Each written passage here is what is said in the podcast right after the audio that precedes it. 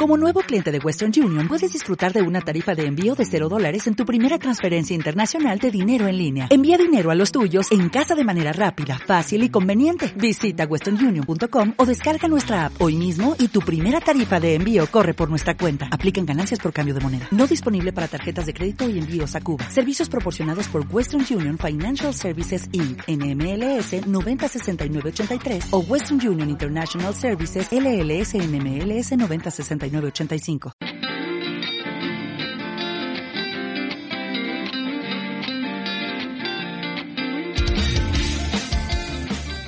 Hola, este es el podcast de la revista científica Comunicación y Sociedad, una revista editada por la Universidad de Guadalajara. Soy Gabriela Gómez, editora en jefe. Y yo, Rodrigo González, editor adjunto. Te invitamos a escuchar un episodio más sobre lo que se está produciendo en el campo de la comunicación. Bienvenidas y bienvenidos a nuestro primer episodio de este año 2022 del podcast de la revista Comunicación y Sociedad. Este año, además de compartirles discusiones y hallazgos de los artículos publicados, vamos a tener episodios especiales a propósito de los 35 años de nuestra revista. En esta ocasión, nos complace tener como invitados a Andrés Marín Cortés, Sandra Quintero, Sebastián Acosta, Andrés García y Freddy Gómez. Charlaremos sobre su artículo Usos de Facebook y duelo, expresión emocional y búsqueda búsqueda de apoyo en redes sociales. Los autores y la autora nos contarán qué les llevó a reflexionar y querer estudiar la muerte en la era digital. Además, destacarán ciertos hallazgos a partir de sus tres categorías construidas. 1. Expresión emocional. 2. Búsqueda de apoyo. Y 3. Interacción con el perfil del fallecido. Y finalmente nos compartirán por qué concluyeron que el uso de redes sociales digitales favorece la elaboración del duelo. Recuerden seguir a la revista Comunicación y Sociedad en Facebook, Twitter, Spotify. Y también en Medium porque ya abrimos un blog por nuestro 35 aniversario de existencia.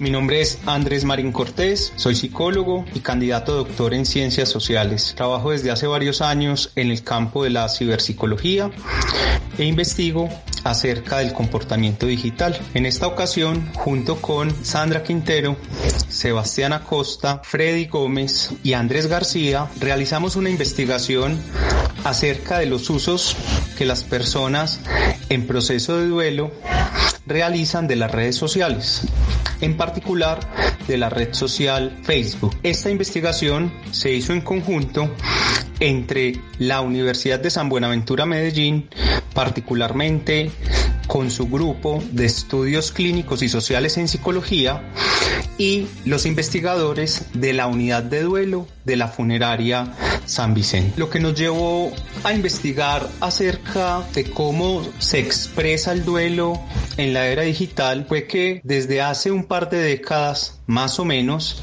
hemos visto cómo las actividades sociales y del mundo simbólico que realizábamos exclusivamente en los entornos presenciales se han desplazado a los contextos online. Y queríamos saber si en particular el duelo, el luto y las actividades que habitualmente las personas realizan cuando ha muerto una persona que aman también se expresaban en las redes sociales digitales. Por ello, convocamos a un grupo de mujeres usuarias de los servicios de la unidad de duelo de la funeraria San Vicente para conversar con ellas acerca de cómo en su periodo de duelo utilizaban la red social Facebook para expresar sus emociones e interactuar con otras personas alrededor de este tema. Los hallazgos que podríamos destacar dentro de nuestra investigación a partir de las categorías construidas, expresión emocional, búsqueda de apoyo e interacción con el perfil del fallecido, podrían ser en su orden.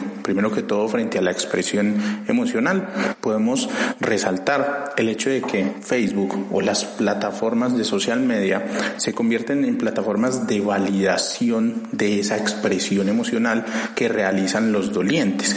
Es decir, cuando un doliente mm, pone un texto, un emoticón, una imagen, una canción en Facebook, no solamente encuentra un lugar donde depositar esta información, sino que encuentra un lugar en el que los demás usuarios que están en Facebook, ya sea en los grupos de apoyo a los que se acceden o ya sean, eh, digamos, amigos de esta red social, pues validan mediante me gusta, mediante reacciones, mediante comentarios, esta vivencia emocional del doliente.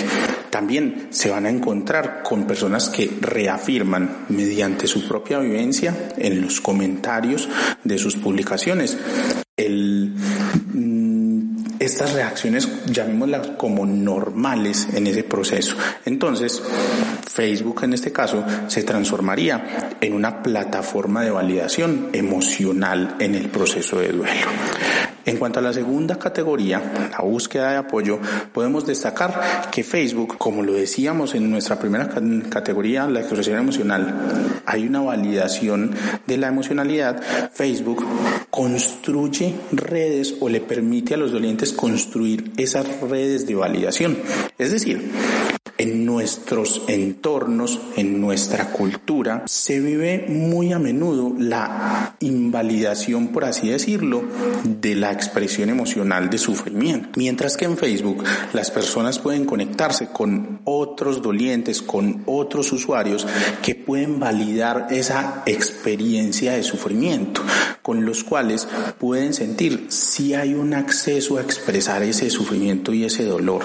Además, Facebook o las plataformas de social media ofrecen una inmediatez en cuanto a la identificación con ese otro sufriente que tal vez no se encuentre en, digamos, la cotidianidad real, por así denominarla. Facebook, al ser algo que tenemos todos a la mano, por así decirlo, pues ofrece esa inmediatez en la que yo, dos, tres de la mañana, siento la necesidad de expresar mi sufrimiento porque llegó un recuerdo, por la llegada de una fecha especial, por alguna movilización particular. Dos, tres de la mañana puedo acceder a la red social, expresar mis emociones y encontrarme con alguien que esté cerca o en otro país que pueda reaccionar y reafirmar y validar esas emociones que estoy percibiendo. Y finalmente, respecto a nuestra tercera categoría, la interacción con el perfil de fallecido, podemos destacar que este perfil en esta red social se transforma como en un lugar simbólico de conexión con ese ser querido y permite de esta manera muchos aspectos que influyen en la elaboración del proceso de duelo. Primero que todo, se convierte en un lugar, por ejemplo, de ritualización, de conmemoración. Es habitual que las personas acudan en fechas especiales como un aniversario, como un cumpleaños, un día de la madre, día del padre, etcétera, acudan al de sus seres queridos, a dejar comentarios, a ver comentarios que otros usuarios dejan, a recordar. También se convierte simbólicamente en un lugar en el que vamos a reestructurar la figura o el rol que tenía ese ser querido en nosotros, porque a través de lo que ese ser querido compartía en su perfil, muchas personas mm, comprenden algunos aspectos de la relación que tenían con este ser querido o algunos aspectos de lo que era este ser querido y pueden resignificar pues ese imaginario que tenían de esta persona fallecida. También se convierte en ese espacio, como lo hemos resaltado en las dos categorías anteriores, de expresividad emocional y validación. Esto sería, diría yo, lo que podríamos destacar de forma diferencial en las tres categorías construidas para nuestra investigación. Frente a esa pregunta de cómo el uso de redes sociales digitales favorece la elaboración del duelo, debemos aclarar que la elaboración del duelo propiamente dicha se refiere a varios procesos, ¿eh? entre esos identificar y expresar emociones, aceptar la realidad de la pérdida, adaptarnos a una vida sin el ser querido y reubicar esa ese vínculo que había con esa persona. Entonces, dentro de la investigación y dentro de las entrevistas realizadas a estas mujeres, nos vamos dando cuenta que que estas experiencias también se viven en el contexto digital, ¿cierto? ¿Por qué? Porque ellas logran realizar diferentes acciones o actividades que favorecen eso, como eh, revisar los memorias las páginas de sus seres queridos fallecidos, ¿cierto? Crear grupos de apoyo mutuo, publicar recuerdos, imágenes o fotos, ¿cierto? Y todo esto con toda la intención de hacer algo con su proceso de duelo como tal. Entonces, una de las cosas principales que encontramos en la investigación y es que que eh, Facebook es un contexto digital que permite eh, expresar emociones, ¿cierto? Y expresar emociones eh, de tinte displacentero como la tristeza, la aflicción y el dolor. Y en esta experiencia de expresión se logra tramitar, tramitar esa experiencia emocional, ¿cierto? Y toda esta experiencia es recogida por los otros en apoyo, apoyo percibido, recibido, ¿cierto? Que genera validación emocional, reconocimiento de que, eh, de que también duele y que están acompañando en ese proceso. Y ahí llegamos a un segundo momento, que es el momento del apoyo mutuo, ¿cierto? Es donde yo recibo el apoyo, pero también lo ofrezco. Y esto es fundamental porque da un carácter de acción frente al duelo, o lo que en teoría del duelo se llama trabajo de duelo como tal. Entonces, frente a esta afiliación a los grupos online, pues encontramos actividad, propósito y sentido para las personas que, hay, que han perdido un ser querido. También hay una categoría interesante que es la categoría de reconstrucción del recuerdo, que esto se da al acercamiento a fotos y videos y me gustas de las personas que fallecieron y que les da un sentido de trascendencia o lo que llamamos construcción de memoria, ¿cierto? A través de los recuerdos que las personas construyen con su ser querido, en este caso a través de los contextos digitales y de la huella digital que queda en estos en estas redes sociales y que favorece que las familiares y los seres que están en, eh, en duelo, estos deudos, puedan hacer algo con eso en esa reconstrucción de, de un vínculo con ellos que ya no están.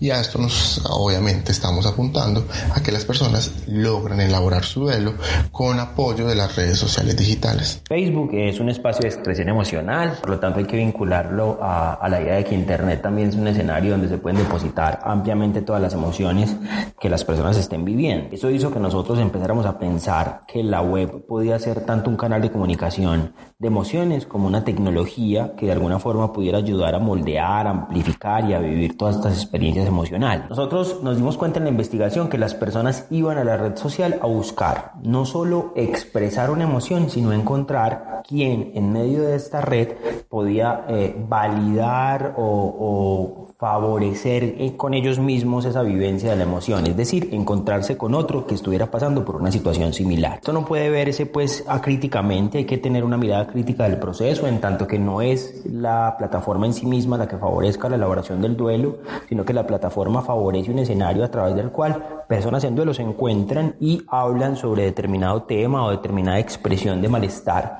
que aparece en ellos y que les facilita la elaboración en tanto se comunique con otros. ¿De qué nos dimos cuenta entonces? De que las personas van a grupos, grupos además liderados y creados por personas en duelo también, a hablar o a expresar una emoción. La mayor parte de las emociones son emociones que podrían considerarse de valía negativa, es decir, tristeza, anhelo, malestar, y a través de esa expresión aminoran la vivencia subjetiva de sufrimiento, es decir, hablando de ese dolor disminuye la carga de eso. Eso hace que los profesionales de la salud, los profesionales de la comunicación y todos aquellos que nos relacionemos con plataformas digitales en, en entornos profesionales pues empezamos a poner la mirada en este asunto. ¿Por qué? Porque si por las circunstancias, por ejemplo la pandemia o las limitaciones que nuestra época le pone a la expresión emocional, las personas se han visto abocadas a ir a las redes sociales, si eso es así, nosotros deberíamos saber cómo ocurre porque nos es útil para liderar los procesos de los que nos ocupamos. Saber por qué las personas van a Facebook, cómo usan Facebook en la expresión de sus emociones, es tal vez una línea eh, interesante de investigación para usar las plataformas digitales como herramientas para la intervención en salud mental. Creo que ese es el aprendizaje más grande y más significativo de la investigación en términos de investigaciones futuras. Cómo podemos vincular todos los dispositivos digitales, las plataformas digitales, social media con los procesos de salud mental. Gracias por llegar hasta aquí. Te invitamos a seguir escuchando este podcast en iVoox, Spotify o tu servicio favorito de streaming de audio. Recuerda que nos encuentras en Facebook como Comunicación y Sociedad y en Twitter como arroba CIS Revista. Y desde nuestro sitio web puedes descargar todos los artículos de la revista en www.comunicacionesociedad.push.udg.mx, desde donde puedes suscribirte también a nuestro boletín mensual. La producción estuvo a cargo de Itzel Lugo, encargada de difusión. Yo soy Cristina Gallo, editora técnica, y nos escuchamos en la próxima.